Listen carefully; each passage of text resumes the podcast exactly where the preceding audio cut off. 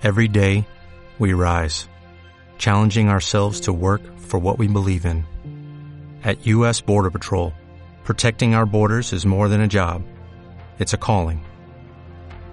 Agents answer the call, working together to keep our country and communities safe. If you're ready for a new mission, join U.S. Border Patrol and go beyond. Learn more at cbp.gov/careers. Este podcast está patrocinado por Ultimate Guard, tienda ITK, que es el lugar a acudir para cualquier necesidad de material, como fundas, tapetes o sobres, o incluso cartas sueltas, o para conocer gente y personal dedicado a que tu experiencia con Magic de Gathering sea la mejor posible, con sede en la calle Blasco de Garay 15 en Madrid. Este podcast también está patrocinado por los Patreon de Soantel MTG, que colaboran con nosotros para conseguir cada día un contenido de mejor calidad y dan de vuelta a los creadores de contenido. En caso de querer unirse a nuestro Patreon, echad un vistazo a vuestros posibles beneficios en www.patreon.com barra soantelmtg. Esperemos que disfrutéis de este nuevo capítulo de nuestro podcast.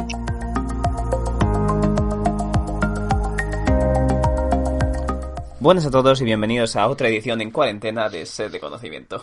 Eh, aquí estoy, Gonzalo Pérez, como ya viene a ser costumbre, y me he traído esta vez no a uno, sino dos de mis colaboradores más, bueno, no voy a decir famosos porque no es una palabra de verdad, pero de, de los más habituales, Carlos Oliveros y Íñigo Vallejo. ¿Qué tal estáis, chicos? Espero que lo estéis llevando bien. Vamos a ir por orden, que somos tres, es un poco complicado llevarlo, así que ¿qué tal estás, Carlos? Muy bien, Gonzalo. Nada, aquí eh, excitado por hablar de los companions y, y de un montón de cosas. Mm, la verdad que no- nos espera un podcast bonito, bonito. ¿Y Íñigo? Bienvenido de vuelta. Bueno, muchísimas gracias. La verdad es que eh, no estuve en la, anterior edición, incluso, no sé si un par, pero, pero sí, ya, ya tocaba. La verdad es que estaba un poco desentendido de, de Magic últimamente y he estado jugando más bien poco, pero bueno, la salida de, de la nueva ampliación pues ha hecho que, que vuelva a picarme el gusanillo y aquí estamos otra vez. Sí, sí, sí, la verdad es que, o sea, eso nos ha pasado un poco a todos.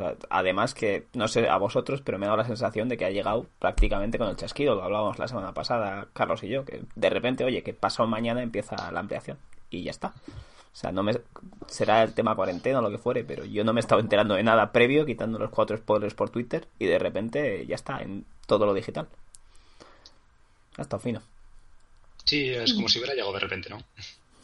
Sí, sí, ha sido una grata sorpresa, digamos, una Navidad ahí a, primer cuarto de año, ya que estamos todos encerrados. Vale, pues eh, por hacer un poco de repaso, la semana pasada Carlos nos echó un reto para, para el podcast. ¿Qué es, ¿Qué es de lo que vamos a hablar hoy, Carlos? ¿En qué consiste nuestro podcast del día? Nada, eh, la semana pasada estuvimos haciendo todo el spoiler y ya sabéis que cuando llegamos a los companions no nos dio tiempo porque ya llevamos un montón de, rato. Y nada, simplemente hablar de, eh, de los 10 companions que hay, eh, en qué formato, bueno, alguna idea de lo que tengamos.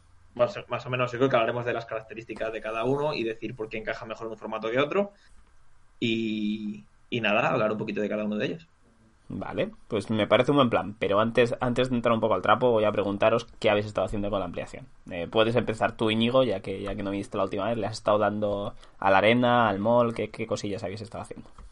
Eh, bueno, pues yo he estado jugando a la arena eh, y la verdad es que, eh, bueno, entré a- eh, por, el, por el free ticket que había para draftear, me gustó más o menos la dinámica que tenía y luego vi que, que tanto Playmobil como Chovy estaban rompiendo el formato con, con la Red White Cycling, así que dije, joder, pues igual tengo que, ya que estamos en cuarentena y tengo bastante tiempo, pues en plan, igual tenemos que invertir un poquito en, en hacer esto. Además, estaba bastante desenganchado. Miré la dinámica del arquetipo, me gustó, en plan, vi que salía relativamente fácil, ahora cada vez ya la gente se lo sabe más, pero, pero al principio salía muy, muy suave y, y la verdad es que es un cañón. Subido al carro con el Y es lo que estaba haciendo. No he hecho otra cosa, he forzado eso todo el tiempo. De continuo, ¿eh? Nah. ¿Y has, has- has Sí, estado sí. jugando sobre todo con Red White pura o has sacado alguna con azul también? Eh, no, he jugado todo Red White pura y en alguna ocasión igual he esplaseado algo, he jugado alguna tierra eh, doble de estas que entran en Trapez para poder castear algunos de los spells alternativos que ciclan en alguna ocasión, pero, pero casi siempre Red White pura. O sea, no sé si alguna vez has spla- esplaseado alguna bomba de, de alguna cosa, pero casi siempre Red White pura. Ah, ¿y, y, y qué tal ha salido? ¿Ha funcionado? Eh, sí, la verdad, eh, bueno, eh, ahora os comentará Carlos también, pero justo ahora, justo antes de empezar el podcast, he llegado a Mythic, he entrado como el 540 o algo así, y bueno, pues eso que nos da de, colchón, y la verdad es que bastante, bastante bien, y bueno, es que es una, máquina de, de, generar gemas, como decían Playmobil y Chobi. Nada más. Así que ahí andamos. Y bueno, tú, Carlos, eh, tres cuartos de lo mismo o has cambiado poco. Cuéntame, ¿qué has estado haciendo con esta ampliación? Pues bueno, he estado jugando a la arena, porque hacer la colección al final es importante para poder jugar estándar. Si empiezas a jugar estándar, cambias un montón de wildcards y bueno, al final no te compensa. También he llegado a Mythic justo antes de empezar, estábamos Íñigo y yo ahí dándole, dándole duro. Y bueno, luego si tenemos un poquito de tiempo hablaremos un poquito de Limited, que me parece interesante, pero bueno, en principio no, no, creamos, no creemos que nos vaya a llegar el tiempo. Y luego el otro día jugué un preliminary de, de Modern. Iba a jugar Jun Lurrus, que es básicamente igual que la Jun de antes, pero sin líneas y elfas y, y con baubles, ¿vale? Y confis, que como has bajado la curva, pues el confi pasa a ser bastante mejor. Pero Manata eso tenía baubles, porque todo el mundo juega Lurrus, entonces no hay. Y tuve que jugar la Nasif hizo dos en, en, el challenge con una Jorion, Kiki Short, no sé qué. Y. A ver, el deck está guay, a todos los decks de Value les das palizas, pero me tocó una Amulet Titan y me tocó una Neobrand y. Te pusieron mirando, mirando para tu casa, ¿no? Correcto. O sea, no, no, tiene mucha historia. A todo lo que sea, uy, me robo seis cartas, pues es muy bueno, pero a todo lo que te mata en turno 3 o antes, pues no. Yo, te, voy, a echar la bronca un poco porque has hablado de Companions antes de llegar a la sección de Companions. he hablado de las cartas que se juegan porque es que, bueno, ya hablaremos, pero vamos, Modern ahora mismo está plagado. Solo Modern, ¿eh? Qué cositas. Ahora, mm. ahora llegamos un poco en vereda. Vale. Pues bueno, yo creo que le habéis metido bastante más horas que yo. Yo me he echado el, draft inicial de, de, la arena y otro más. Y en el inicial acabé marcándome un 2-3 por jugar también un companion, Keruga, del que hablaremos después y me, me pintaron la cara la, Red White Cycling, así que creo que los tres hemos llegado a la misma conclusión en eso, que, es la, la, conclusión que no es ni nuestra, ¿no? De, de Play. Pero, pero ahí está. Vale, pues si os parece bien, lo que podemos hacer ahora es contar un poco qué hace cada uno de los, de los companions y, y ver dónde encajan. ¿O nos falta alguna cosita más? Eh, no, que yo sepa. Vale, pues si, si os apetece, arrancamos y, bueno, por puntualizarlo a los que nos estéis escuchando, si queréis ver el orden en el que vamos a ir, vamos a seguir el orden en el que están en Mythic Spoiler, con una pequeña excepción de que es dejamos lo mejor para el final. ¿Cuál es, cuál es la carta que estamos dejando para el final, Iño? Eh, bueno, el gatete. El gatete del que todo el mundo está hablando en todos los formatos, Lurrus of the Dream Den. Efectivamente, es la, la, que está rompiendo todos los formatos que hay y la vamos a dejar para el final porque hay muchísima, muchísima cañita que tirar por, por allí. Entonces, el primer personaje que nos queda no es otro que, que bueno, no es un gato, ¿no? Es una nutria, pero se me parece un poco y, y, es Lutri de Spellchaser. Por uno... Está, está guapo, ¿eh? el dibujo se sale, es un... No, no sé si un compañero genial, pero vamos, desde luego como mascota tiene que ser la hostia.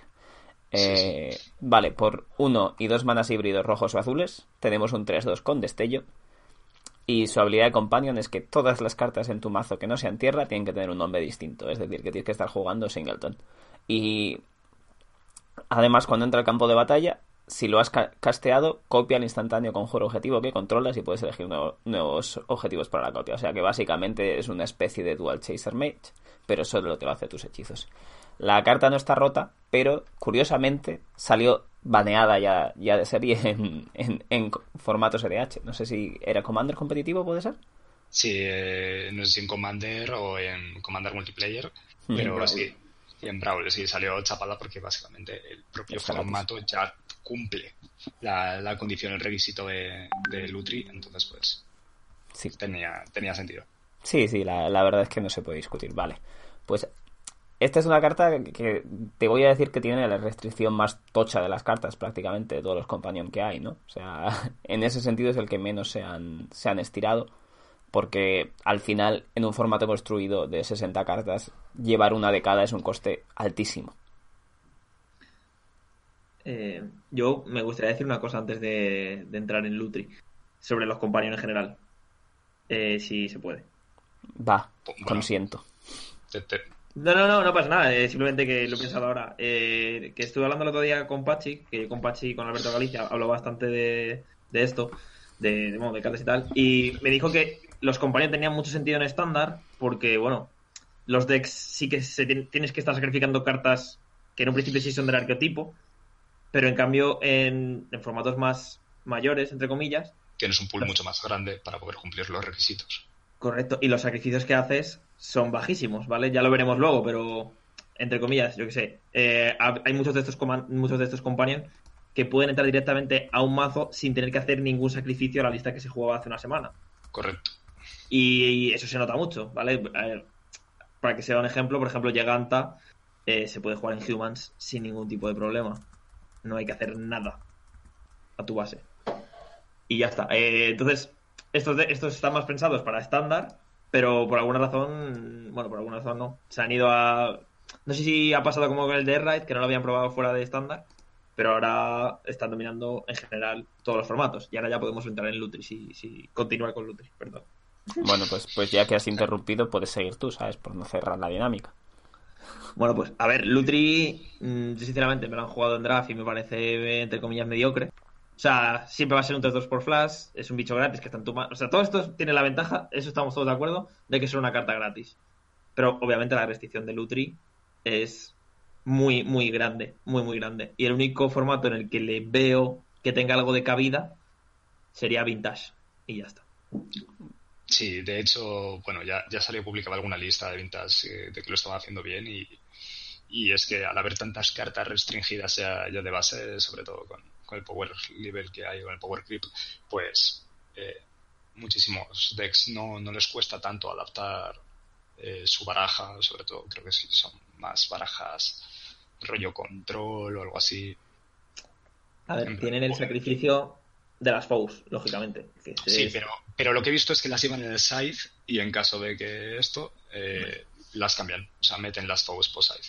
Eso tiene lógica, pero por ejemplo, Dex, eh, vamos, yo he jugado algo de Vintage en los challenges y estas cosas, y los decks, primero los de combo, obviamente, si no llevas foes, pues te, te pelan. Al final, si llevas una foe y una fon, una force of negation, Sí.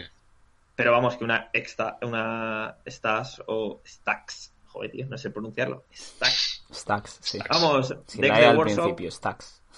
Te van a poner de verano, porque si te, yo que sé, te resuelve una tenisfera en turno 1, es que no puedes. Bueno, una tenisfera que también es restringida, pero vamos, una espinada matista, etcétera, Sí. etcétera, es que te van a poner de verano. Ya está. Sí, o una esfera de resistencia. Todo Sí. por tu nutria.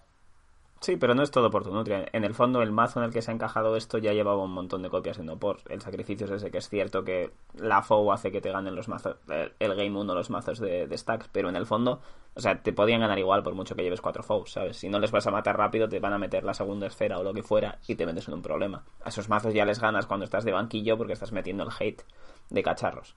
Entonces, Tu hate uno por, eh. Cuidado. bueno, uno por de cualquier cualquier carta que No. quieras que pete cacharros, No, ¿sabes? pero, pero el scythe, o sea, el scythe tú puedes meter más de uno por y meter la lutria, la lutria al main.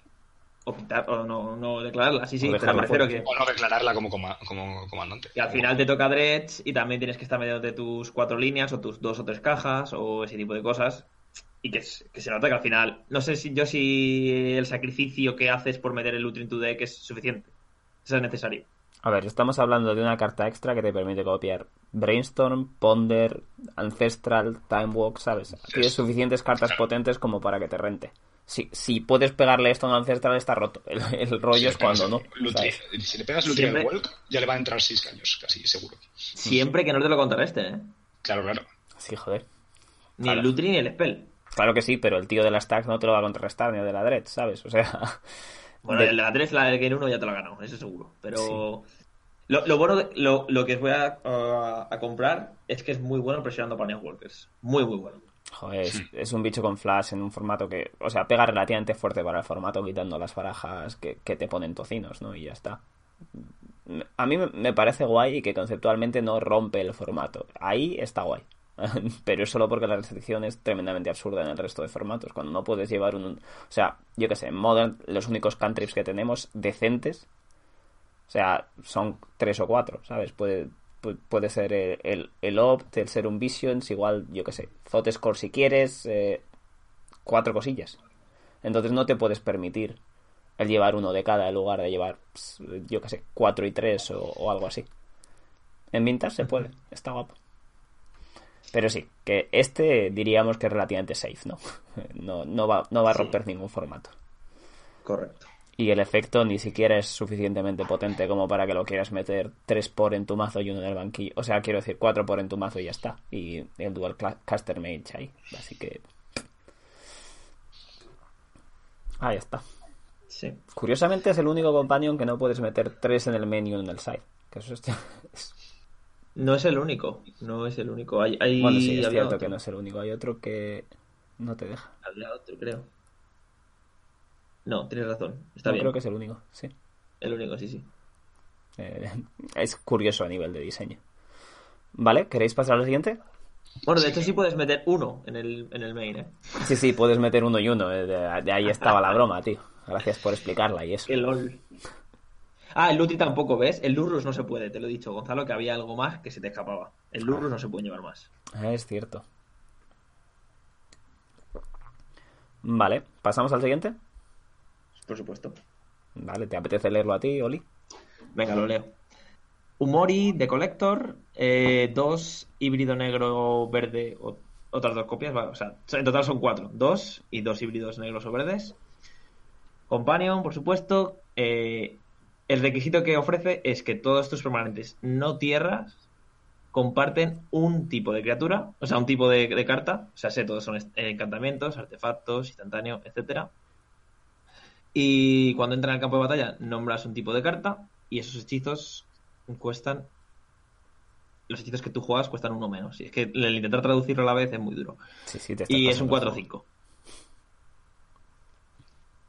Vale, ¿y qué, qué opinas de este?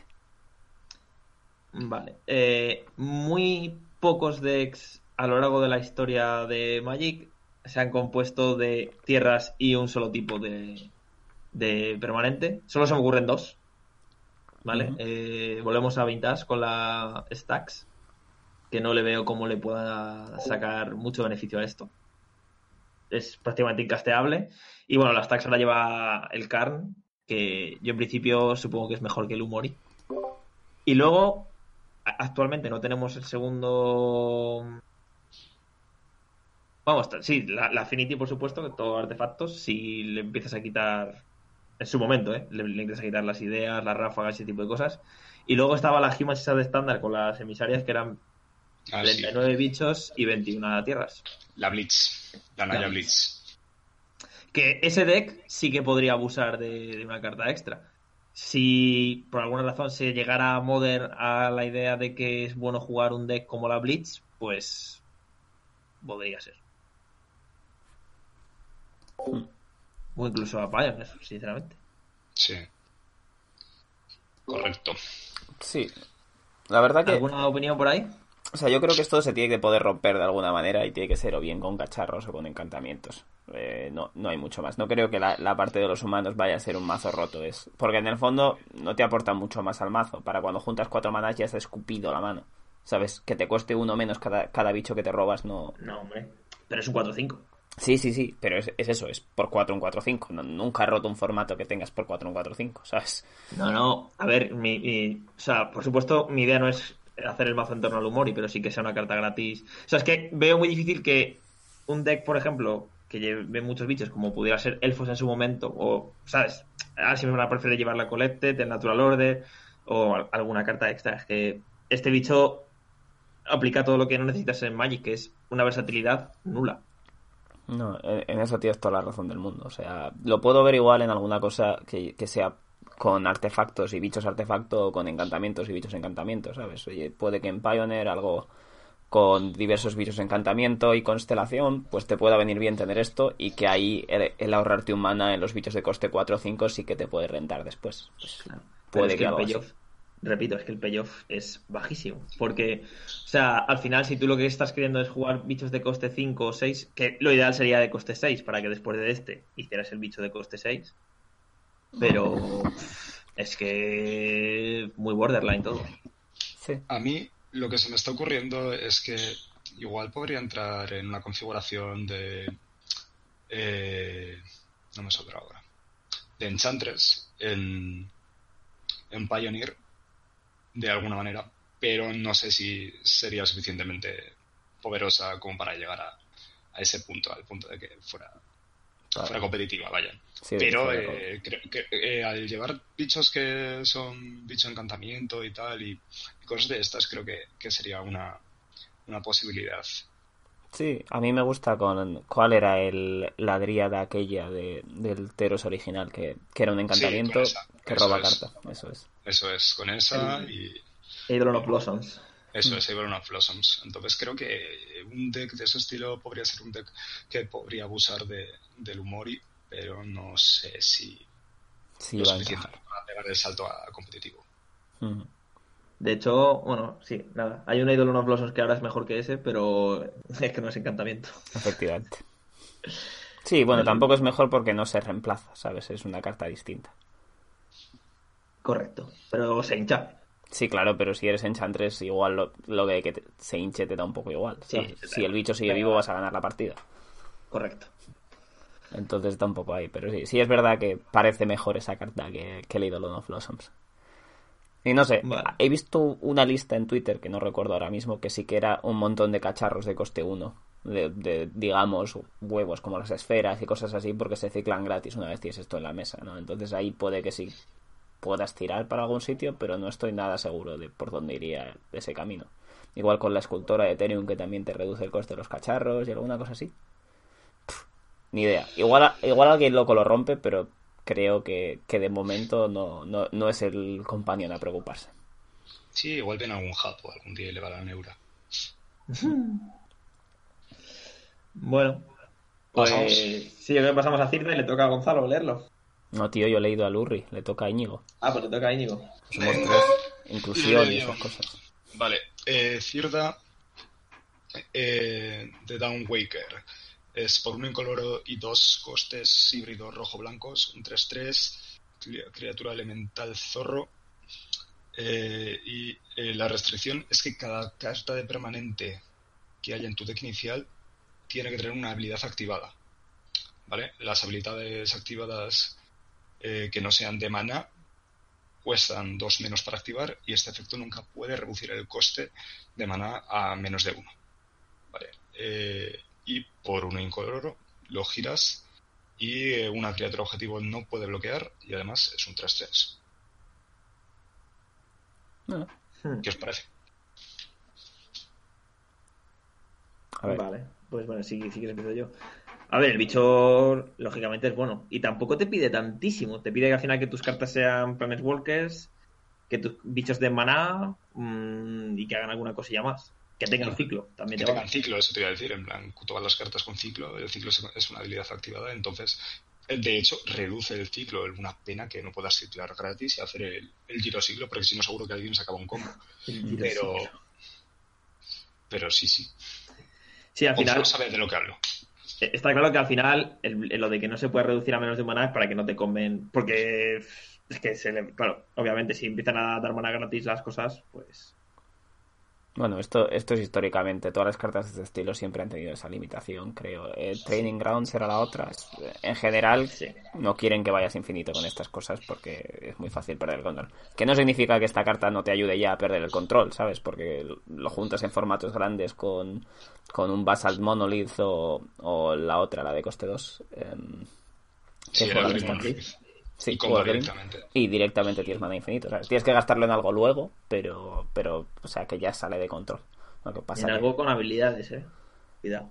Sí, o, o, o- o no. Si es un permanente, tiene que tener habilidades, ¿no? Si es un- una bola de fuego, no le hace falta. Correcto. Y nada, bueno, Cirda. Yo la he visto en alguna baraja de Legacy en la bomba. La. Bomberman, ¿no? Sí, Bomberman. Que bueno, para quien no lo sepa, pues eso, al final hace lo que acabamos de hablar de, de enderezarse, mm, perdón, de sacar maná, devolvértelo con el Auriox Salvayer y al final sacar más maná con los lotos, etcétera, etcétera. Sí, con un LED. Eso, con LED, perdón, no loto. Y nada, luego al final, pues, si no me equivoco, te tira piritas a la cara, ¿no? Esa Sí, cosa. te mata con infinitas bombas de piritas. Menuda broma. So classy. Bueno, pero eso es Bomberman, siempre te ha matado así. Claro.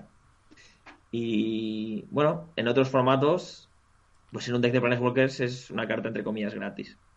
Sí, que además te puede dejar pues preparar, ¿no? Si, si en turno 3 casteas esto, el Walker de turno 4 ya tienes una línea de defensa, digamos. Entonces no está mal del todo, aunque no le aporte gran cosa. Luego seguro que habrá algún, algún tronado que se ponga a jugar esto con Trading Post o algún rollo así en, en, formatos no tan grandes y, y, te haga la vida imposible bajando un montón de cabras, pero... Dios. Sí, es, es que es la típica cosa que lo mezclas con un cacharro de esos que tiene múltiples costes de activación y la, mayoría coste 4 o 5 y, y, te hacen la vida un infierno. Mm, pues por ejemplo, con un Kenrith. Sí. Se me ocurre, ahora mismo. Sí, sí. Que parece un poco absurdo. Sí, con Kenrith parece que, que, mejora mucho, sí. Sí, parece que compa. No, pues está bien. Está guay como concepto. Eh, es interesante. ¿Creéis, ¿Dónde creéis que va, que va a verse más esto? En, digamos, en Legacy ya hemos dicho que va a estar allí en cosas rollo Bomberman, eh, que va a hacer que el arquetipo funcione, pero si tenemos que quedarnos en el resto de formatos, Modern, Pioneer o tipo 2, ¿lo veis teniendo impacto en alguno? Si como companion. Sí, como, como companion, sí. Como, por 3 un 3-3. Como companion creo que no, si acaso, pues lo que dices, en plan en una Sky Planeswalkers o algo así, o Sky Control. Pero el problema real que le veo a la carta para poder competir con Companion es que comparte colores, comparte identidad de color con, con el mejor Companion de los que, de los que han sacado hasta ahora. Y y encima las restricciones, pues los sacrificios que tienes que hacer con Lurrus en este caso, pues digamos que son menores, como comentaremos más adelante, que con este otro. Hmm. Sí, sí, te lo puedo comprar. Oli, ¿algo que rebatir? Nah, mi opinión es que si esta carta se, llega, se va a jugar es simplemente por el hecho de que, entre comillas, es gratis. O sea, ningún deck va a, o sea los decks que están jugándose de, los de los buenos están jugándose alrededor de esa carta. Y en cambio Cirda va a estar ahí para, para ser una carta gratis literalmente. Sí yo opino como Ali sí. Sí probablemente sí. Vale.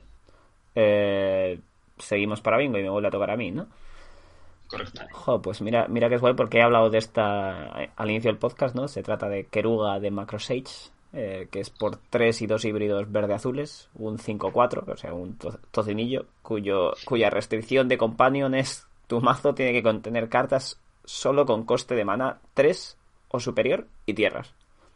Y una de las cosas aquí es que no, no, habla, no habla de criaturas o permanentes, no está hablando de todo, absolutamente. Entonces te está restringiendo a no jugar nada los primeros turnos, a menos que hagas alguna trampilla como que tenga suspend o aventura o algo por el estilo. Y cuando entra al campo de batalla, robas una carta por cada otro permanente que controles con coste mana 3 o mayor. Y es de tipo de criatura, una criatura legendaria dinosaurio hipopótamo. Por si quedaba alguna duda visto el dibujo que teníamos allí, que es bastante solemne, diría yo, que es el adjetivo que elegiría para, para describir al hipopótamo este. Eh, pues esta es una carta que mola un rato. O sea, la restricción es bastante alta, porque, bueno, como ya he dicho, si no haces algún tipo de trampilla, vas a estar mirando al infinito hasta el turno 3, lo cual es algo que no quieres hacer en ningún formato construido. O sea, podría ser soportado en estándar, pero pero como te vayas un poco más arriba y esperes al turno 3 para jugar algo, te van pues lo mismo se te va a acabar la partida en ese mismo turno. Así que ahí está. Y creo que, su impacto se va a centrar sobre todo precisamente en tipo 2. Pero mola porque encaja casi de golpe en uno de los mazos que ya existía en el formato, ¿no? Que es em, la, la Sky Fires. Mm, básicamente todo lo que llevaba era de coste 3 o más y igual alguna respuesta de coste bajo, pero el mazo ya iba un poco en esa dinámica de hacer algo turno 3, turno 4 y empezar a hacer locuras de ahí en adelante. Así que aquí pues va bastante bien. Es una carta extra que tener en la mano, pero no está en tu mano, tal. Y, y joder, cuando la juegas te vas a robar un, carrito de cartas. Así que ahí está bien. Fuera de allí no sé qué decir. ¿Qué, qué opináis, chicos? Dale, Íñigo. Eh, bueno, desde luego eh, creo que los sacrificios que tienes que hacer para incluir esta carta en Skyfires son muy, muy pocos.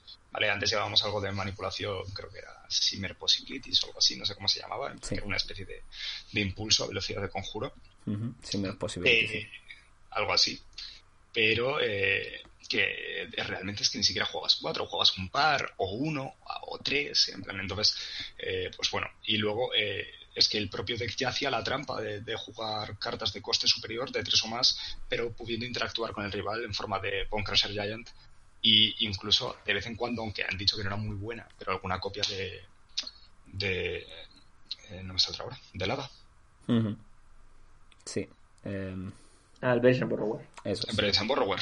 El Brazen Borrower, ¿vale? Entonces, eh, que luego el hecho de que cuando entra normalmente que vas a jugarlo con un Fires mínimo, vas a robar ya dos cartas, hace un poco la de pseudo pseudo Cavalier y es como medio tienes un Cavalier azul en mano siempre. Entonces es, es bastante, bastante roto. O sea, creo que, que es bastante free jugar Keruga en, en Fires.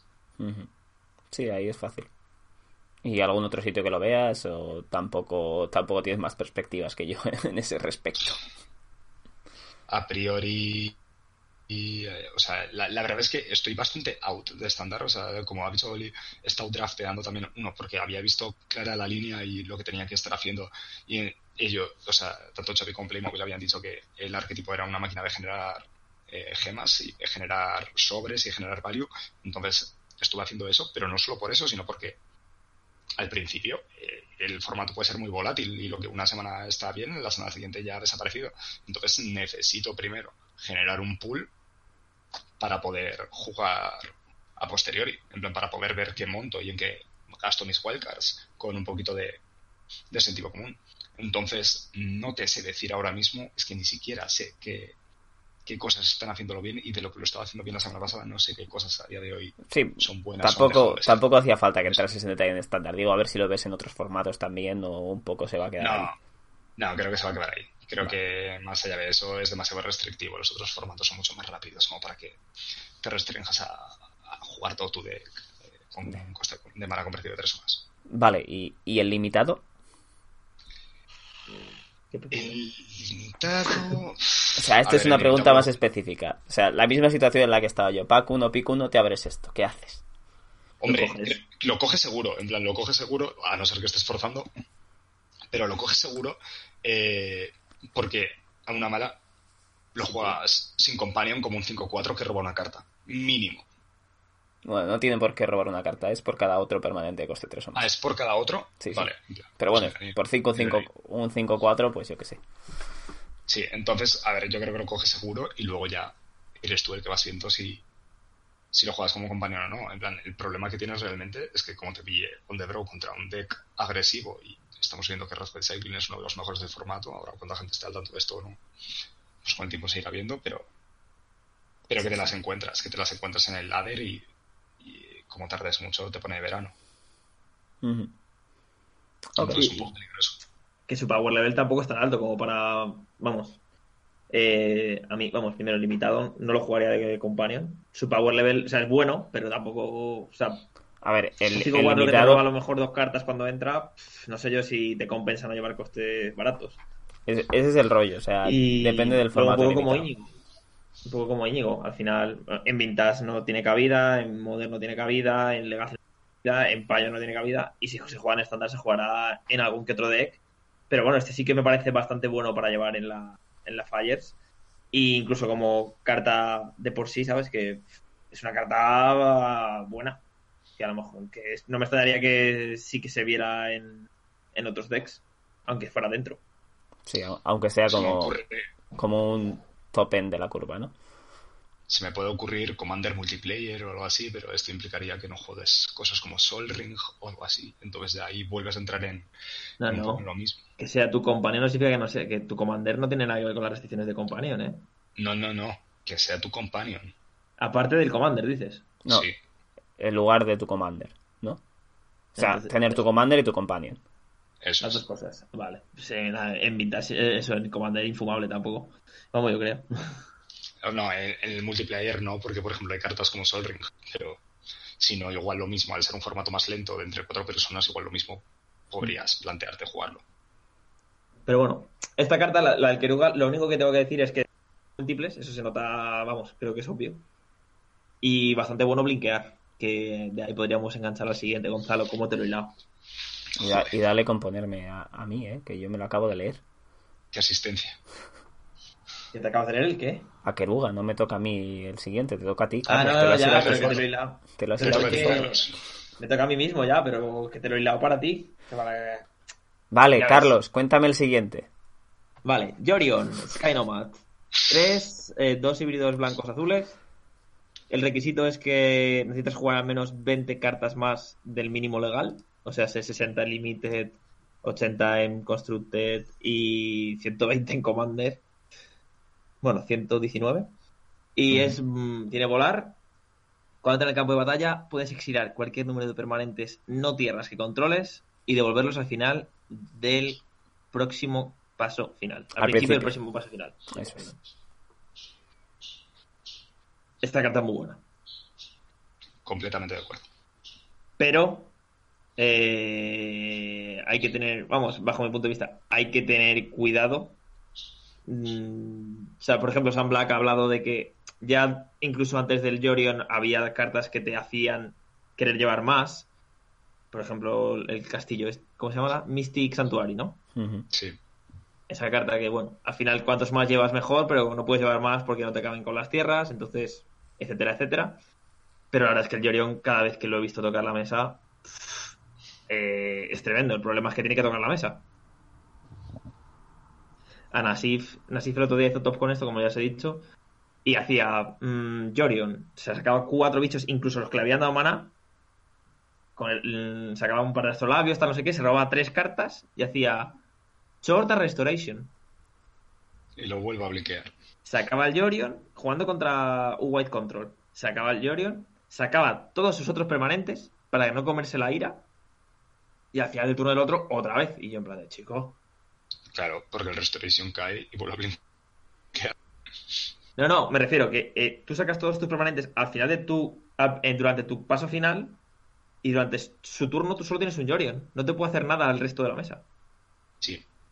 Claro. Y luego ya si tienes el resto de la tiempo, pues lo podrías volver a hacer. Pero bueno, en un principio no es lo que quieres. Ya tienes suficiente ventaja. No te hace falta robarte 7000. Con robarte 7, vale. No, ¿Qué opináis vosotros? Gonzalo, a, más. a mí esta carta me flipa y además entra muy... Los que me, me habéis... Vosotros me habéis visto jugar barajas y a mí todo lo que ponga cuando entra al campo de batalla, bla, bla, bla, me suele tirar. O sea, me llama bastante la atención. Esto, además de cuando entra al juego, bla, bla, bla, va muy bien con todo lo que cuando entra en el juego, bla, bla, bla. Así que a mí me tiene enamorado. Pero sí que es cierto que entra en un espacio de diseño muy chulo, que es donde juegas, vamos a decir, en construido, en formatos que no sean... eh, o sea, rankeados, vamos a decir eh, en formato rankeados vas a estar jugando 80 cartas, lo cual hace que tu ratio de 4 a, a 60 pues vaya a peor entre 4 y 80, ¿no?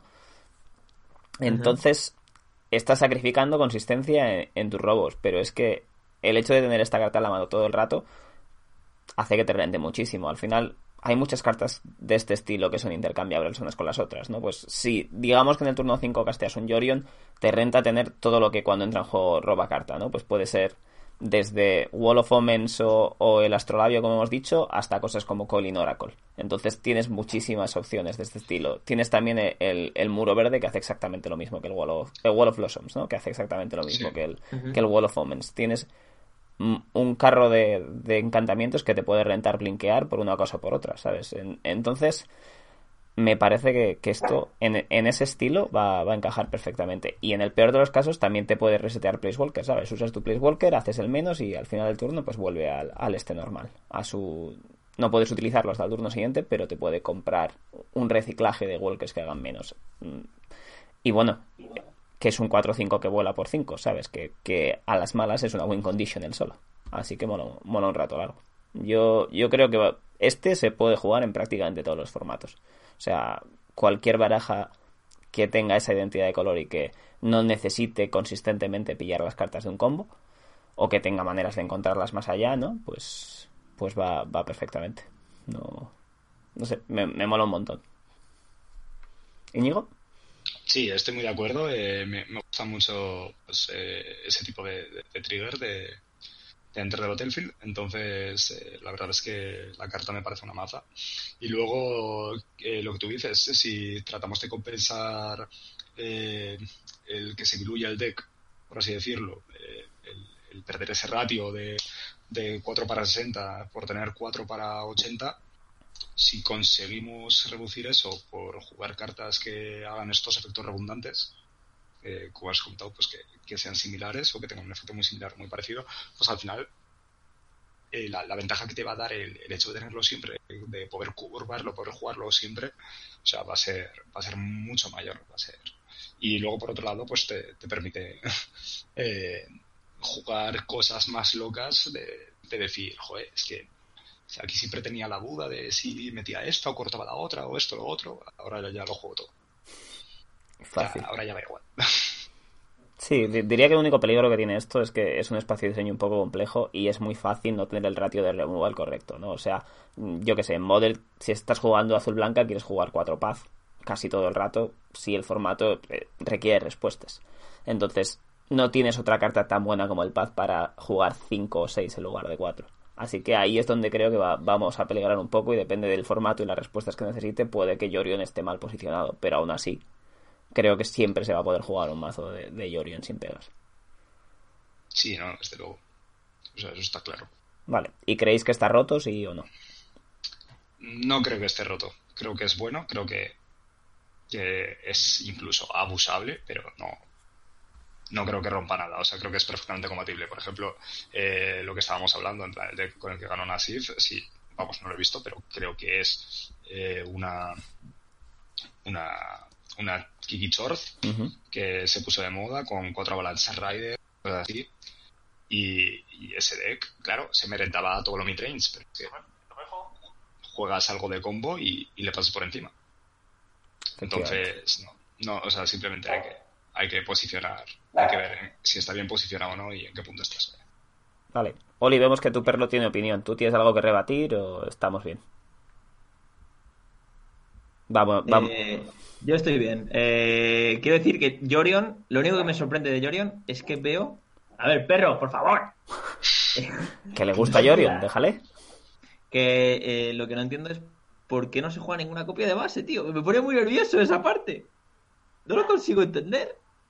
O sea, veo decks que llevan 80 cartas por una carta.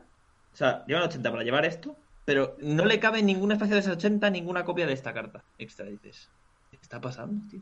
¿Qué me he perdido?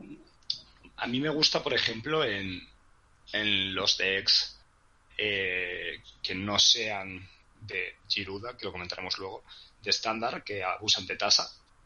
Pues en ese sentido, o sea, más allá de llevarlo al companion también, sí. el hecho de meter copias en el, te permite, o sea, es que además de que va perfecto con tasa, eh, la trigarea.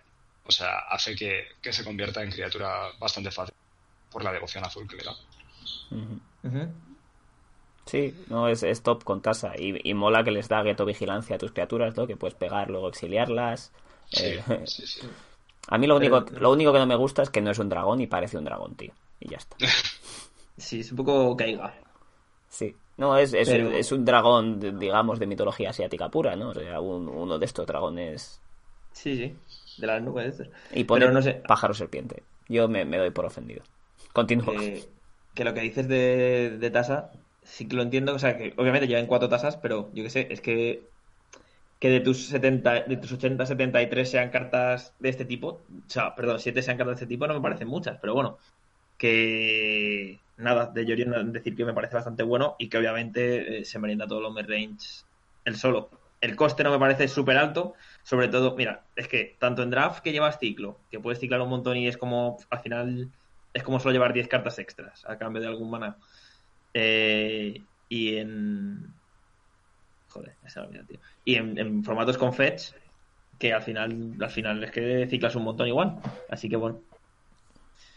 Va, y uh, antes de pasar a, a, Giruda, ¿cuál es su formato? ¿Modern, Standard o, o Pioneer? ¿El de Jorian? o sea, no donde cabe, pero ¿cuál diríais que es su formato? Cuanto más abajo mejor, porque es donde menos. donde las guerras más mid-range se. Hay, donde hay guerras más mid-range, vaya. ¿Íñigo? El, el Jorion, eh, más allá de, de esto, eh, bueno, estándar eh, modern, y, y, luego lo he llegado a ver en, en Legacy, en alguna versión de Miracles, aunque creo que es algo peor. Sí, yo, yo creo que estoy contigo en eso. Bueno, no, no, sé si contigo tú lo ves un poco los dos. Creo que se va a jugar en estándar todo el rato, pero el formato en el que vamos a tener Jorion Dex de verdad creo que va a ser Modern, donde puedes explotar bien el Enter de Battlefield. Porque... En, en Pioneer también, ¿eh? O sea, en Pioneer sí. también puede ser, puede ser muy relevante, desde luego. Pero sí, en Modern creo que va a ser el formato más, más fuerte para, para este comandante, sin duda. Vale. Compañero. Vale, pues podemos pasar al siguiente, que si no me equivoco te va tocando a ti y hablamos de un demonio Kraken. Eh, sí, bueno, antes de pasar al siguiente, comentar que esta carta también la he jugado como companion en draft. Sí. Haciendo eh... tacuno picuno y, y, bueno, en plan, con, con, todos los cicladores que hay, en plan que te deja jugar más, entre comillas, cartas de relleno, que son cicladores todos eh, off-color, entre comillas, pero son, se ciclan por incoloro. En ese sentido, pues es, es bastante más, más fácil jugar este tipo de estrategia y tener esto siempre en la mano. Sí, bueno, eso y que un 4 o 5 vuela el limitado es bien. Sí, sí, sí, por supuesto, por lo mismo. Vale, pues eh, sí, diría que co compartes con Oli la opinión que ha dicho antes. Al final el ciclo te ayuda sí. a llevar un poquito, o sea, a, a, mantener la consistencia, así que eso está guay. Y, okay. y una cosa de, de límites con Jorion es que además tú has podido mutar en un bicho tres veces, haber sacado los triggers y al sacarlo te salen tres bichos distintos. Que eso, muy interesante. Está guapo eso, sí. Vale. Pasamos a Giruda entonces. Pasamos a Giruda. Eh, a ver, Giruda Doom of Depths. Eh, es otra de las cartas que estaba rompiendo formatos. ¿Vale? Es por cuatro incoloros y dos costes híbridos negros azules, un 6-6. Eh, criatura legendaria demonio Kraken. Y eh, su requisito para hacerlo companion es que tu deck inicial solo contenga cartas con costes par en su coste mana. Y cuando Giruba entra en el campo, cada jugador se le queda cuatro cartas eh, y te permite poner una carta de criatura con coste de mana par de cualquiera de los dos cementerios en juego bajo juego. De los cementerios, no, de las cartas que has tirado, ¿no? Te deja poner ¿De las cartas? una carta par eh, de entre no, esas no. cartas. De entre esas cartas. Sí. En el, en el campo de de batalla. Eso es. Eso Pero es. no, no las que ya estuviese en el cementerio de No, no, no, eso es. O sea, de las que has tirado, pero de tanto de las tuyas como las que has dequeado al rival, vaya. Hmm. O sea, puedes dequearle una maza al rival y ponerla en juego bajo tu control. Siempre que tenga coste par. Siempre que tenga coste par, efectivamente. Vale, cuéntame, ¿qué, qué, qué te parece este Kraken demoníaco? Eh, bueno, pues este Kraken demoníaco básicamente ha roto, ha roto Legacy junto con el London Mulligan porque eh, como no lo tienes en tu mano inicial, tú haces Mulligan a, a doble Lef, ¿vale? A doble Lion's Eye Diamond, que es como un loto, un Black Lotus, pero que cuando te sacas el mana te obliga a descartar tu mano. Entonces haces doble Lef a esto en turno en turno 1, bajas el, el Giruda, si hay Force of Will bien, si no hay Force of Will, pelado. Porque te vas dequeando, te vas dequeando y eh, el deck tiene una redundancia brutal en cuanto a copias de criaturas con coste par y con efecto clon que lleva la baraja. La mayoría normalmente a lo largo de la historia han tenido coste de mana convertido en 4. ¿Vale? Entonces en este caso se va copiando a sí misma continuamente hasta que eh, te bequeas eh, una copia de, de un dragón, lo tengo por aquí por algún lado. Hasta que se bequea una copia de, de un Colagan, un dragón Colagan, un dragón Lord Colagan, uh -huh. que le da prisa a todos tus bichos cuando entra en juego. Y entonces le matas con, con todos los. con todas las copias que has puesto del. Vale. del Eh, Giruda.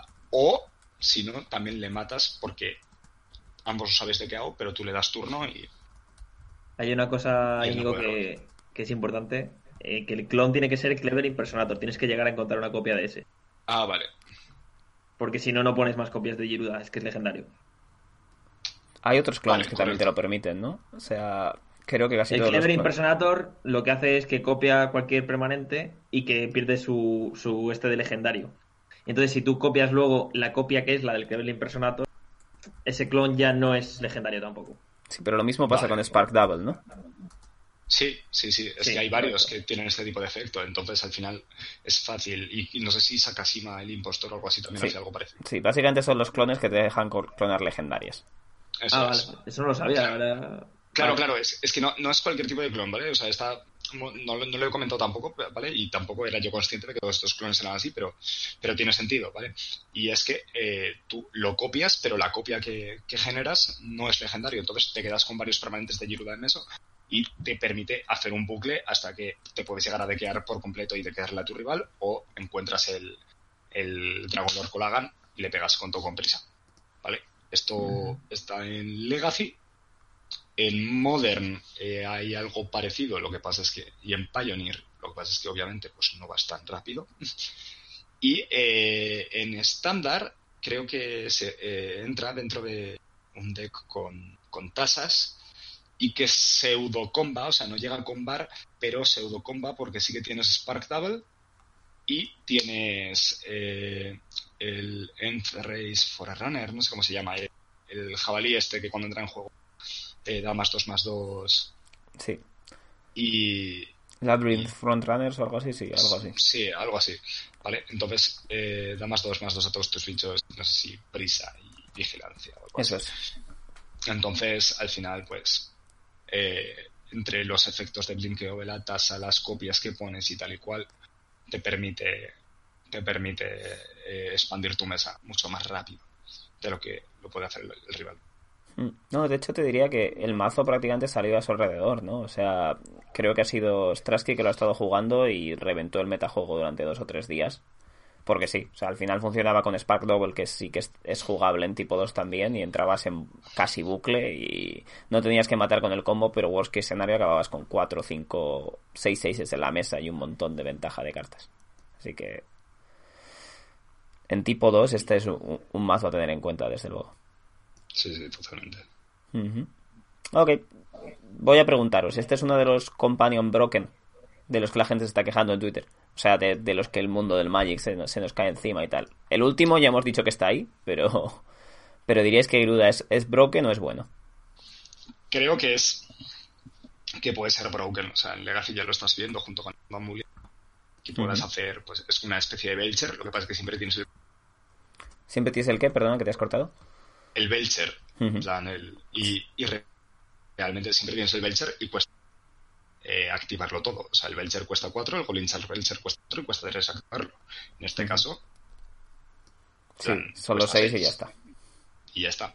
Vale, entonces, eh, en este sentido, eh, sí, por otro lado, creo que lo tuvieron que banear de formatos del mall porque rompió el propio mall, en plan se bujeaba o no sé qué pasaba. Sí, esto es un problema por, es por una eh, norma de reglas un poco interesante que no estaba interactuando bien con una línea negra. Porque si tu oponente tiene una línea negra y tú tienes a Giruda, sigue funcionando. Porque es una carta de esas. Aunque no vayan al cementerio, eh, no la estás casteando desde el cementerio. Estás, estás dropeando cuatro cartas y de ahí iría. Entonces, Giruda debería funcionar, pero en el mod no funcionaba. Y eso era bastante relevante en Legacy cuando vieron que era una parte importante del formato, lo banearon hasta que lo arreglasen. Pero creo que solo fue el baneo en Legacy, la verdad. Yo creo que lo hicieron en todos los formatos porque incluso en estándar es legal. Sí, sí, es legal, pero, pero por lo que dijeron debió de ser solo un problema en, Legacy o lo que fuera. Igual simplemente las líneas negras siempre han sido una carta que se juega mucho en Legacy, harían un análisis y dijeron, mira, hasta que hagamos el hotfix, cae de aquí. E igual después lo banearon. ¿Se, te oye, ¿Se te oye lejos, Carlos? Se me oye, se me oye ahora, mal ahora. vale, ahora, mejor, sí. está baneado en todos los formatos en el mall. Que eso es lo que dices de la línea, pero que la han baneado en todos los formatos hasta que arreglen el bug, que debería ser este miércoles. Lo normal es que arreglen las cosas los miércoles. Ok, gracias por puntualizarlo. Y sobre ayuda, lo único puntualizar que es mucho mejor cuando es tu comandante que cuando no. Pues yo en draft lo, te lo abres en un pack 3 y lo coges igual, claro, lógicamente. Pero cuando no siempre acierta, pues es un poco deprimente. Sí, se convierte más bien en un, en un por 6 un 6-6, ¿no? Que no es, no es tan top. Cuando, cuando lo coges de, de pack 1 pick 1 y haces el build around, pues es mucho más, más poderoso este luego. Sí, sí, yo lo, yo, lo he jugado y es que eso, empiezas a coger la... Hay dos bichos que dan manas por dos manas, que al final con eso lo aceleras bastante. Y ya de ahí al Giruda no hay tanta, tanto problema. Ok. Vale. Eh, que, ¿Algo más que decir de este? ¿Podemos pasar a nuestro siguiente companion? No, vamos a por Obos. Vale, pues Obos me toca a mí. Estamos hablando de, bueno, la, la contrapartida de Geruda realmente, si, si bien uno era con criaturas de, o sea, con permanentes, de- cartas de coste de mana convertido par, este es lo mismo pero con impar. Se trata de por 3 y, de- y dos negros o rojos, un 3-5, un Helion Horror, que no sé ni traducirlo, infernal, horror infernal puede ser la traducción en español. Sí. Vale, y siempre su, su habilidad es básicamente un horno de raz, es que si una fuente que controlas con coste de mana impar fuera a hacer daño a un permanente o jugador, hace el doble de ese daño en su lugar. Eh, esto mola. Es una carta que sí es un top end con mucho impacto, ¿no? O sea, digamos que si has llenado tu mesa de costes 1 y 3 y en el turno 5 casteas eso, todo hace el doble de daño inmediatamente, si no, si no te lo matan, o sea que puede levantar la partida yo solo. Y tiene implicaciones muy guays, sobre todo en formato rollo Pioneer o Modern. No sé si en tipo 2 lo vamos a ver jugar porque las restricciones son bastante altas de solo jugar costes impares, ¿no? Necesitas un montón de costes 1 y 3 es muy buenos para que esto sea funcional. Pero es una carta gratis de final de curva que siempre va a estar ahí y que es literalmente como, como una bomba de relojería, ¿no? Tu oponente sabe que está ahí y que si cuando entra en mesa hay letal en mesa no vas a poder hacer más. O sea que tienes que plantear toda la partida en base a la amenaza de este Obos. Eh, lo que se ha estado viendo hasta ahora eh, creo que ha sido en un- una baraja de Pioneer que era prácticamente monogreen, Stompy, con, con esto bueno, con esto de banquillo y, y se splasheaba el rojo. Alguna otra carta de coste, coste 3 roja, creo que el, el dios Clotis. Y básicamente, pues casteas esto y como tengas un bicho que arrolla, ríete. Y la garra también, ¿eh? Sí, sí, creo Sí, que ya era, era más una RG, en plan, porque la, la garra, el X se convierte en, en 2X y, y luego también creo que lleva cartas eh, tipo Bonecrusher Giant y no sé si alguno de los, de los Goblins, alguno de los sí, eh, Ravel Master, por ejemplo, o, sí o con, un, que... con un Ravel Master mola mucho. O el, Claro, De hecho, Íñigo, normalmente la garra es, es 2x más 4. sí. Es esa aún más cheta. Joder, pues, pues eso, durillo. Entonces, eh, al final son cartas que, que pueden acabar la partida muy rápido. Juega con 8 elfos y, y por eso va, va suave, va, va muy, muy, muy rápido. Creo que lleva el Obstract Beast y también lleva el, el, el 5-4 este de Dominaria, Sí, Que era un el elfo. Steel Leaf Champion. el Steel Leaf Champion, eso es. Y, y poquito más, pero. pero Lleva sí, un par de árboles de la vida de esos. Sí, se llevó, Y- eh, ah, claro, el árbol que encima entra. Y el spell, el Gruul Breaker. El Gruul Spellbreaker. Ese. Ese bicho mola, sí. Pero ese, ese deck se parece un poco a la que había antes, que era pues elfos y muchos Ravel Masters y, y gigantes y tal, pero es que al final te matan el elfo y ese deck estás en la miseria. Sí, sí, sí, es el Mm. problema que tiene, que se queda, que pierde muchos fuelles y si te matan en el Manadork. Y, y bueno, eh, al final dio la sorpresa según salió el Companion y, y se llevaron plaza en el primer PTQ que hubo en el mall de, de Pioneer con ella. Sí, de hecho, También- también- eh, Perdona, sigue. Carlos. No, no, el que la jugaba era Llama Killer, que yo estoy bastante atento a sus streams y tal. Y que él solo llevaba elfos y el domingo ya la jugó Canister y le metió también unos cuantos Gilded Goose, porque es que no tener turno uno es, es una mierda, literal. Sí, bueno, aunque literalmente el Gilded es, es, es horrible con esta, ¿no? No, no, no funciona de ninguna manera, pero sí No, que es cierto que te hace falta el mana. Claro. Eh, a mí me parece que es, que es una carta que mola y ese arquetipo, pues bueno, fue un poco el catapum, ¿no? Entonces es algo que vas a tener que tener en mente ahí, pero también podría encajar bien en barajas RX agro o Black X agro, ¿sabes? Como, como fin de curva, si puedes permitirte no jugar costes 2 y tienes suficientes costes 1 potentes, esto con bichos de coste 1 en mesa, o sea, duplica tu clock, básicamente. Que es cierto que no deberías llegar tan tarde, pero al final, si te tienen a los recursos y juegas esta carta con dos, dos unos en mesa, puede que, que mates al oponente solo con esos dos, ¿sabes? Así que me gusta a nivel de diseño.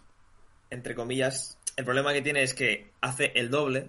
O sea, no es, no es como el Toblan que, por ejemplo, hace. Bueno, en- es un problema y es una virtud. Pero tus costes unos rara vez van a pegar más de, entre comillas, 4. Y los costes 3 es donde de verdad está ahí el, Sí, el interés. Ahí hace- haces masacres auténticas, es- eso es 100% cierto. Y luego, Obos sí que tenemos que tener en cuenta que eso, de comandante, es mucho mejor que en tu deck. Porque en tu deck, o sea, yo he jugado decks, he probado decks, por ejemplo, que yo qué sé. Imaginaos que vuestro Talias Lieutenant solo pusiera contadores a la mitad de vuestros bichos, pues sería una basura. Pues esto es, el- es lo mismo. Vaya. Vale. Vale. rápido. Vale, pues diría que podemos pasar al siguiente, ¿no? Vale, Sí. este me toca a mí. Lleganza de Willspring 4 y este es el único que solamente vale un mana de color, que es o rojo o verde. Eh, su requisito es que tus cartas del deck tienen que tener como máximo un... No puede tener hechizos de color... Costes de mana de color dobles. O sea, si no puede tener blanco-blanco.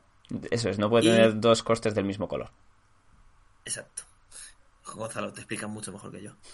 Y, y girándotelo te da 5 manas, uno de cada color, pero solamente para pagar eh, hechizos de color. O sea, el color de esos. No puedes pagar el mana genérico. Y es un 5-5. Not bad. Vale. ¿Y qué opinas? ¿Dónde, dónde le ves hueco a, a Giganta? Creo, hay un hueco claro, ¿no? Pero Sí. Primero, eh, bueno, de, de lo que te digo, de draft, de lo que he visto, es el mejor de todos, con diferencia. Es siempre gratis y siempre lo tienes en la mano y este es el mejor de todos, no te pide casi nada.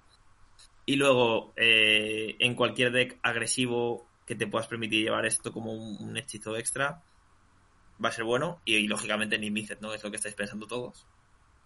sí, Y te sirve para pagar el propio dragón. sí, sí. Esto estaba claro que era, era Nip Mizet es una auténtica locura porque prácticamente no llevas ningún doble coste. Igual alguna carta uno por o dos por que te apetezca en algunas construcciones, pero no te cuesta nada meterlo. Te permite castear el dragón y cualquier otra carta al mazo casi casi, ¿no? Porque tienes muy poquito mana genérico, entonces puedes empezar a encadenar cosas y... Y joder, es una, una carta gratis de coste 5 ahí. Está guapo. No, lo que, lo que yo creo en Nimicet es que en Nimicet muchas veces le pasa, que Íñigo la juega más que yo, pero vamos, muchas veces tienes, mm, cuando ya juegas el Nimicet en sí, tienes un montón de cartas que valen un montón de maná. Y esta, aunque te vaya asfixiando poquito a poquito, te deja jugar dos hitos en un turno, o incluso tres, que Sí. se nota una barbaridad. Sí. Sí, sí. Tiene un problema y es que hay una, una carta que, que no puedes jugar y que es bastante relevante en el arquetipo, que es la, la ira roja. Esta de coste 5 con doble rojo. Cierto. ¿vale? Esta que pega 5 caños a Planeswalkers y... Sí. ¿Hora de la devastación? ¿Puede ser? Sí, ahora la devastación, eso es. Pega 5 caños a Planeswalkers y criaturas y el daño no puede ser prevenido. Eh, y si una criatura plan, también quita indestructible a las criaturas. Entonces, eh, esa carta es muy relevante porque es importante para un pair malo como es Spirits. Y bueno, pues sabes que si llevas esto, no puedes. O sea, si tú llevas esto y el otro ya la ve, sabe que no tienes esa carta y tendrás alguna, alguna otra copia de otro estilo, en plan como Solar Flare, creo que se llama, pero no. Ya no llevas esa, eh, con esa peculiaridad de, de quitar el indestructible. Sí, ni siquiera llevas la doradita tampoco. No. Pero hay una cosa que me gusta mucho de esto, del Giganta en la Mizet, y es que el Mystical Dispute ha sido demasiado bueno contra el Mizet. Siempre, siempre, sea, en plan de, mira, es que le ves la mano con un Zoxis y le ves tres hechizos de coste 5 azules, y tú con tu Mystical Dispute ya pff, le haces un cambio de mana brutal. Y este no se lo come. Y eso me parece. Bueno, no se lo come y encima hace que el de detrás no se lo coma. Claro, porque ya te, te da cinco manas extra, entonces es, es muy relevante. Sí, estoy de acuerdo ahí. Y, y la otra cosa que me gusta del Giganta, bueno, entre comillas me gusta, es que es como un montón de barajas lo tiene prácticamente gratis. Mm, O sea, es que hasta la monored lo podría jugar si quisiera, prácticamente sin llevar Chain Wheeler, me parece, y Chandras, y lo podría llevar. Y. Vale, y que eso, que la gente. eh, tú lo presentas y no sabes que no sabes qué puede haber enfrente, básicamente. Vale, entonces creo que estamos todos de acuerdo en que esto va a encajar muy bien en mazos de Nip Mizet y en el resto de cosas es más, más bien pues una carta gratis cuando lo puedes jugar que no otra cosa, ¿no? Pues si estás en un mazo bicolor o tricolor que no lleve doble coste, pues ahí está. Pero Sí. tampoco va a romper ninguna cosa. Es un roleplay.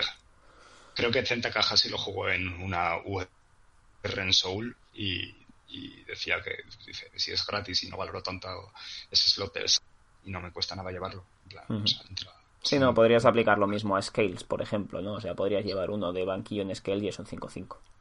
sí, sí, sí. Vale. Sí. Pues nos quedan los dos gatos. Que es, es una, una buena cosilla para, para esto. Eh, Vale. Creo que te toca a ti, Íñigo. Kajira de Orphan Guard. Vale, cajera de Orfangard es por incoloro y dos costes híbridos. Eh, una criatura legendaria. Hostia. Eh, Íñigo, te voy, te voy a robar yo el leerla y luego lo comentas que te estás cortando un poco. Y por, por dejarlo más o menos claro, vale, pues es por uno y doble coste híbrido blanco-verde, como has dicho. Un 3-2 con Companion, eh, cuya restricción es que todas tus criaturas en tu mazo tienen que ser gato, elemental, pesadilla, dinosaurio o bestia. Tiene vigilancia y da a todas las criaturas que sean gato, elemental, pesadilla, dinosaurio o bestia, más uno, más uno y vigilancia. Esto, Bueno. esto es el, el panorama. ¿Qué, qué me cuentas de él? Eh, creo que es un poco eh, flojo. Eh, se puede buscar, o sea, se puede jugar también en, como companion en, en estas barajas de Planeswalkers que, que no llevan ninguna de estas criaturas, que no llevan criaturas, vaya, entonces es una, una carta gratis. Eh, eh, no sé si mejor que, pero, pero se puede llevar también. Eh, y luego eh, creo que lo puedo llegar a ver en, creo que alguien ha sacado algún arquetipo de, de gatos que se podría jugar en Pioneer, pero no me parece que ya. Y no sé si tiene alguna otra alguna otra aplicación. Yo, donde lo he visto es como, como carta gratis en la Elementales de, de Modern. Que Ah, bueno, eso te iba a decir. En la- y en- entra fácil, sí. sí, Lo he que visto antes. tiene una dificultad que él no es elemental, entonces no puedes utilizar tus cavernas ni, ni cosas, ni la otra la otra carta que hace lo mismo sin ningún restable, que no me sale ahora el nombre. Un claim territory. Eso es, y un claim territory para castearlo, entonces es un poco más complicado. Eh, y por eso lo que estaban diciendo es que no quieres llevar las copias de base, solo quieres llevar el uno por el banquillo porque da más uno más uno de vigilancia a tus elementales y eso es bastante, bastante relevante. Eh, igual en- encaja con los gatos, pues puede que sí. Hay bastantes gatos que son relativamente jugables. Y creo que también puede ser carta gratis en barajas que lo único que jueguen de criaturas sean los, los Cavaliers, ¿no? Entonces, si te apetece hacer eso, pues eso que puedes hacer. Pero no es ninguna rotura de formato en ningún aspecto. Creo que, que ni siquiera entra en el bueno y se va a jugar siempre. Así que esto estaría. Ok, pues este es un companion bien diseñado. Habrá algún mazo que lo juegue, pero no lo quieres en todas partes. Eso es. Yo no tengo duda de que en Pioneer se jugará. ¿eh? Yo, vamos, entre comillas, no tengo dudas. ¿En qué? Hombre, pues es un comando. Primero es un este que te deja que luego puedes llevar varios lurros en el deck y gatos. O sea, te comillas, gatos. eh, hay cartas bastante buenas que son criatura gato. Hace no mucho salir, salió un lord por dos manas, por ejemplo. Eh, gatos. Bueno, y también está ahora el. Hay uno que vuela, ¿no? Uno Que sí, que sí, ya, ya hemos dicho que hay gatos, pero ¿crees que va a, ser, va, va, va a hacer- va a ser la carta que haga que gato sea un formato de. o sea, un arquetipo de Pioneer? Que pasa a ser un tier 2, 2 y medio, sí. Vale. Pues venga, te toca hablar del otro gato a ti entonces, que me tocaría a mí, pero ya que te veo emocionado con Lurrus y los gatos, te dejo continuar. No, la verdad es que Lurus no me emociona mucho, pero vale. Eh, Lurus of the Dream Den, uno y híbridos blancos o negros, dos de ellos. Companion, todos tus permanentes tienen que costar dos o menos manás. Permanentes, repito. Que no sean tierra. Tiene lifelink, que no sé por qué tiene lifelink. Es gratis, Porque puede. porque puede. Y, y luego, durante cada uno de tus turnos, puedes jugar un permanente de coste dos o menos desde tu cementerio. Jugar. Eh, no, lanzar. ¿Vale? No, no puede ser tierra. No, no es un. No es, no es. Además de todo lo que ya hace, no es un crisol de mundos. Por fortuna. Y nada, bueno, eh, esta carta está viendo juego en absolutamente todos los formatos. Eh, es, el, es el companion que más ha ganado este fin de semana con diferencia. Creemos que, vamos, he leído algo de que nunca una carta había salido y había ganado tanto en un fin de semana. Y es exagerado. Es que es exagerado porque en Modern hay un montón de decks que, entre comillas, es gratis. Burn es gratis, meterlo. Eh... en Burn, en, en Jund lo han, quitado las elfas y las lilianas. Han quitado las lilianas para meter esto. Y simplemente es que el combo que tiene con los permanentes, pero aparte con cuatro Mirrors Babel que todos los decks llevan, ya siempre te robas una carta gratis. Por tres manás es un 3 que te robas una carta. Como mínimo. Sí. De hecho, hay varios artículos que, de gente de pros y tal en diferentes webs que dicen que, bueno, pues que, que la Babel va a ser la, la próxima carta en ser chapada. Antes ya estaba la Emery y ahora además tienes esto y es demasiado gratis. Hombre, yo, me- yo creo me- que... Me revienta, ¿eh? Me, me da pena, porque, tío, eh, a Babel, joder, le he jugado toda la vida en Shadow, ¿ahora qué hago? ¿Me Ahora vale hombro? 50 pavos, ¿eh? En el mall. Sí, sí. Está de vender las que tengo en foil. Yo tengo las mías IRL, pero uf, dices, joder, es que 50 pavos, pero es que, o sea, quiero decir, na- la- las Burn que había el otro día, si no me equivoco, no llevaban las Bubbles. Y a los dos días dijeron, es que somos mongolos, ¿cómo vamos a llevar Bubble? Si es que Sí, gratis, sí, así, así. literal. Está ya el bicho a 15 pavos de minimum market. Poco me parece. O sea, lo, que- lo que pasa es que necesitas Y- uno por mazo, ¿no? Entonces eso está guay. No, no, no puede dispararse mucho porque vas a llevar uno, pero Sí, sí, pero... A menos que juegues gatos, sí. que, que sí, que con los gatos, ¿qué tal? Vale, Oli, te, Y- te podemos regalar cuatro para que juegues gatos todo el rato. Y bueno, ha habido un torneo de estándar este fin de semana, me parece que era el, el Open de Lotus Box, de Lotus Box, lo ha ganado una Black White de todo bichos broza, prácticamente. Es una, es una, vamos, gatos, hornos y broza. Sí, es una aristocrats. Aristocrats, le puedes llamar si quieres, Oli, a ti que te gustan Correcto. los gatos. El Lurus lo ha petado. En Pioneer, un PTQ me parece que lo ganó una Auras, que ese deck no ha tenido que hacer ningún sacrificio para meter esta carta. Uf, qué Dame dolor, para adentro. qué dolor. Correcto. Solo por eso la chapaba, porque Auras vaya mejor gratis, yo, yo por eso la chapo. Y en Modern, bueno, en Modern encajan un montón de mazos, lógicamente. Eh, desde Delvers hasta Burns, pasando por Bueno. Junes. Eh, es que acabas de decir la, la palabra clave. O sea, esto ha hecho que Delver se pueda volver a jugar. O, Delver. haya gente, o haya gente intentando jugarlo. No, no, es que el Delver se funciona con la. Bowel, tío. Es que Sí, sí, sí. Interacciona bien. Qué fuerte. interactúa. sí. Interactúa. Yo siempre digo interaccionar, la verdad. Pues siempre lo dices mal, tío. bien. Ya, ya, me lo creo. Para Y enseñes a tus alumnos. por supuesto en Vintage mm, bastante bueno. Y Esto, en Legacy también bastante bueno. esto se va a caer de la de los formatos. Y ya está. Sí, yo sinceramente creo que podemos estar. an- O sea, no sabemos, estamos en la, la semana que no sabemos si es la locura de que son nuevos o di- directamente hemos llegado al copter style. O sea, esto, esto lo chapan de Modern, pero fijo. No sé si cae la Bow- Bowel, pero esto lo chapan, pero fijo, fijo, fijo. Hombre, sería, sería duro. O sea, creo que, que tienen que pensar si chapan la Babel o chapan esto cuando, cuando proceda y no hacer la de la, de la elfa y Sí, pero, pero esto es problemático en general, ¿sabes? Es verdad que no es tan bueno si no puedes por cero robar carta inmediatamente, pero, o sea, con cuatro manas empiezas a hacer unas esca- es- escabechinas con esto, el bicho lo tienes que matar sí o sí, o si no pierdes la partida inmediatamente. Pero es que. O sea, imagínate solo turno 2 confidente, tienes que matar al confidente. Si te hacen turno 3 esto, tienes que matar esto también, ¿sabes? Si, si no, Sí, te come la ventaja de vuelves. Y claro, luego, y- en formatos grandes ya es una locura. Y que lo que dices tú de robar la carta es que estamos hablando de que, yo que sé, si juegas contra Burn y el otro tiene ya cuatro tierras, es que ya le tienes que matar otra vez la monja o el guide siempre. Sí, O sea, ya no, no, no es que haya que esperar un turno, no, es que siempre hay que matarlo. Ya. Ipso facto. Es una macarrada esto. A mí, a mí esta me parece que es la que está peor diseñada. O sea, no, no te voy a decir la más rota porque lo de Giruda se han patinado. Y ahí la han liado por- porque evidentemente nadie ha pensado en ese mazo, ¿sabes?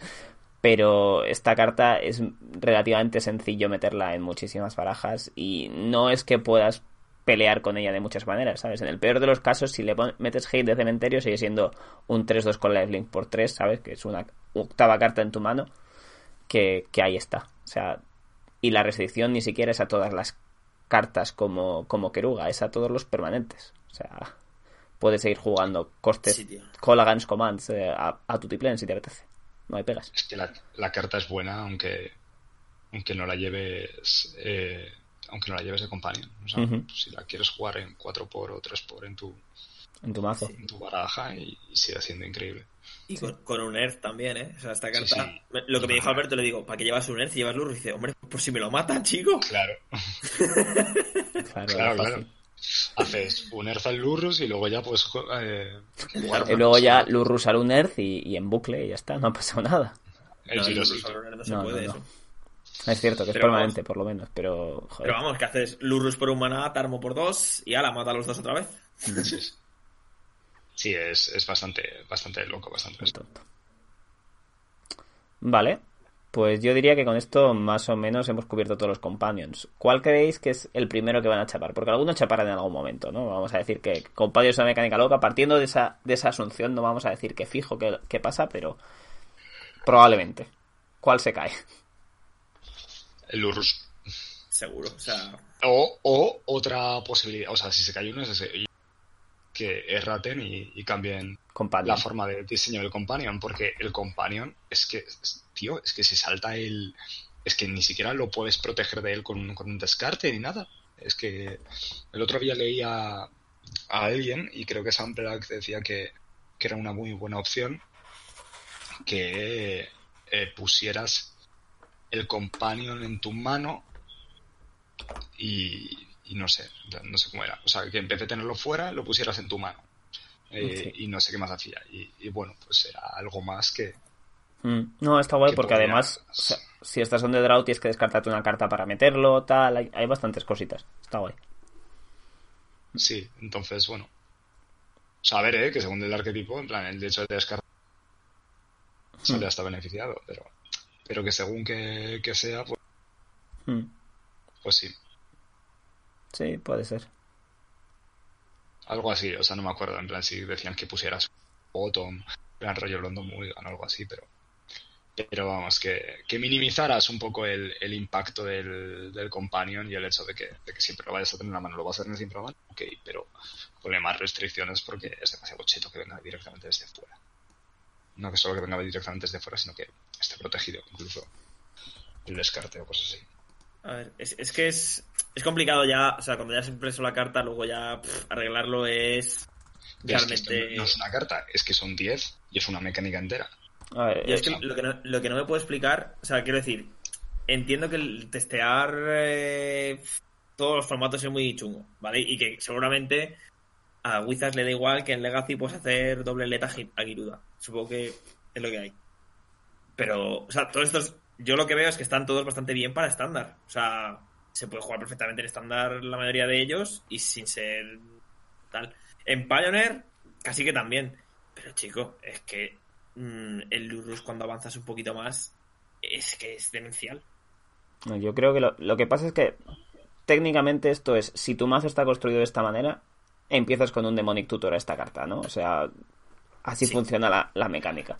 Y si las cartas no tienen unos efectos tremendamente locos, está ok, ¿sabes? O sea, en el fondo, la de los, los elementales, nadie piense que está rota. Pues empiezas con esa carta esta por solo jugar gatos o elementales en tu mazo, pues mira, un premio, porque ya que no vas a ganar el torneo, por lo menos tienes una carta más al empezar, ¿sabes? Ahí está. Eh, pero esto, que estos, estos efectos como el de Lurrus o Viruda, que son muy explotables, pues es otro, otro problema distinto. Entonces yo no creo que vayan a erratar Companion y de hecho si lo erratan para lo que hemos dicho, digamos que tienes que, o sea, que empiezas con ocho cartas o que tienes que dejar una de las de, las de tu mano en, el mazo y empiezas con ella, algo así, que no sea una carta extra. Eh, Jorion no se jugaría, ¿sabes? Obos no se jugaría. Prácticamente ninguno de ellos sería jugables de verdad en Pioneer para arriba. Correcto. Hay una cosa que, que yo quiero remarcar y es que además es que el power level yo que sé, hay dos o tres buenos y es que el resto son prácticamente broza. Para Lo que implica que vamos a ver muchísimo. O sea, es que si hablaban de que el Copter es que lo juegan todos los decks, es que el Lurus lo juegan todos los decks, porque aparte, la parte de ser híbrida, es que es absurdo que lo puedan jugar todos esos decks. Sí, todos los que puedan castear un doble coste negro o blanco para el turno, vamos a decir 4, que es en el que realmente te interesa, ¿no? O sea, evidentemente el 3 con la Baubel es gol, pero que en el turno 4 puedes tener doble coste negro o blanco o uno de cada negro blanco es muy sencillo. Claro, pero es que hablábamos de eso, de que, yo qué sé, eh, dicen eso de que había unas cartas que definían mucho el formato, que todo el mundo las jugaba porque eran coloras, pues es que esto al final lo pueden jugar prácticamente. Vamos, de una combinación de 10 decks lo pueden jugar 9. Correcto. Vale, pues eh, en plan cerrando el podcast 100%. ¿Os ha parecido que ha estado bien esto de Companion o que se han pasado de frenada? Oli, ¿bien o frenada? Eh, están todos bien menos, menos para mí uno, quizás dos. Ok. ¿Vallejo? Creo que la mecánica es, interesante. Eh, lo que dice Oli. o sea, con mecánica es ok. pero han patinado con un par de ellos y, si vas a poner el power level que tienen un par de ellos, entonces igual deberías cambiar la mecánica. O sea, hmm. o sea tal y como están ahora, hay, hay varios que patinan. Sí.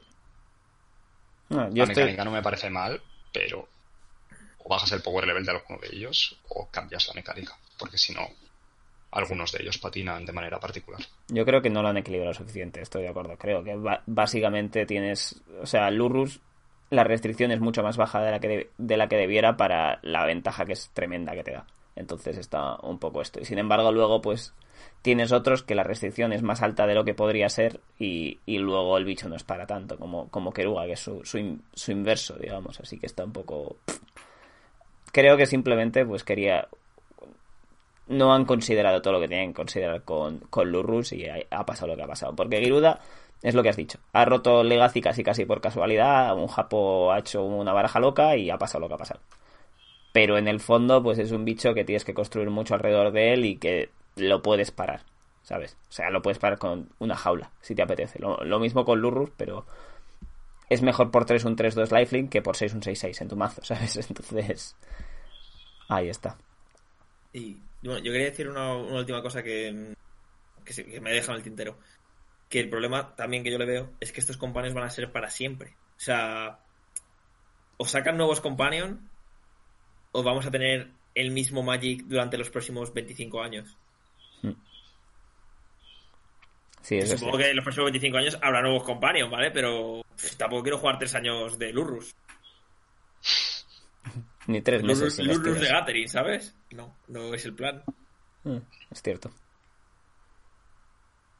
Bueno, pues yo creo que con esto ya podemos pasar al sorteo, Gonzalo. Correcto, me parece. Tienes ahí la listita. ¿Cuánta gente tenemos? Vamos a por ello. Por supuesto, antes, bueno, no antes del sorteo, antes, durante y después, ¿no? Muchísimas gracias a los Patreons por escucharnos y en general a todos los que dedicáis un ratillo a estar aquí mientras nos intentamos montar un podcast comprensible y, que se pueda seguir, porque evidentemente cada vez que somos tres pues es un poquito más, más difícil, pero nos alegramos de que os sigamos convenciendo semana a semana de escucharnos y esperamos haceros un poquito más amena la, la cuarentena. Entonces, Carlos, ¿cuántos tenemos? Ahora mismo 44. Y bueno, vamos a enviar, pues, no sé, la verdad es que entender la gente que normalmente nos suele llegar a nosotros en febrero o marzo el, envío de Ultimate Card para nuestras cosas más las cosas de los Patreon y este momento pues ahora, mismo no hay entonces eh, vamos supongo que habrá fundas o alguna gorra o algo por el estilo vale no os puedo decir exactamente el que perfecto pues vale entonces vamos vamos con 44 generando un número al azar entre el 1 y el 44 y el que va tocando es 16 tenemos por ahí a mano el 16, ¿me lo encuentras? Sí. Diego Sobral y creo que es Piñeiro. De acuerdo, pues contactaremos con él porque el correo sí que lo tenemos bien escrito. Enhorabuena por tu premio, aunque no sepamos muy bien cuál es. Y bueno, con eso diría que podemos cerrar el podcast de hoy. ¿Alguna cosa que se nos quede en el tintero, chicos? Eh, Yo creo que, ya estaría. Eh, me alegro que, por otro lado, Lurrus haga que, se puedan intentar probar otro tipo de estrategias, como una For Colors loca con la que ganó el challenge el otro día McQueen Sauce. Hmm. Y a la cual se debe de merendar los decks de Rampy y Burn. Pero, pero es muy, muy de mi rollo. Ha vuelto de Elbert, tío. A mí eso ya me. Sí, ha vuelto de Elbert. Eso es espectacular. Ya está. Vale, pues nada, chicos, muchas gracias por estar aquí. Muchas gracias a nuestros patrocinadores, Tienda Ithaca y Ultimate Guard, ¿no? Porque hacen que este proyecto siga tirando para adelante. Pero bueno, sobre todo a vosotros dos por poner un poquito más de Magic en esta, en esta situación en la que yo al final estoy casi casi de presentador. Gracias, Íñigo y, Carlos. Espero teneros por aquí otra vez juntos pronto, porque la verdad que ha estado guapo lo de hacerlo a tres. Perfecto, Gonzo. Muchísimas gracias. Pues nada, chicos, esto ha sido todo. Hasta la próxima. Chao. Hasta otra.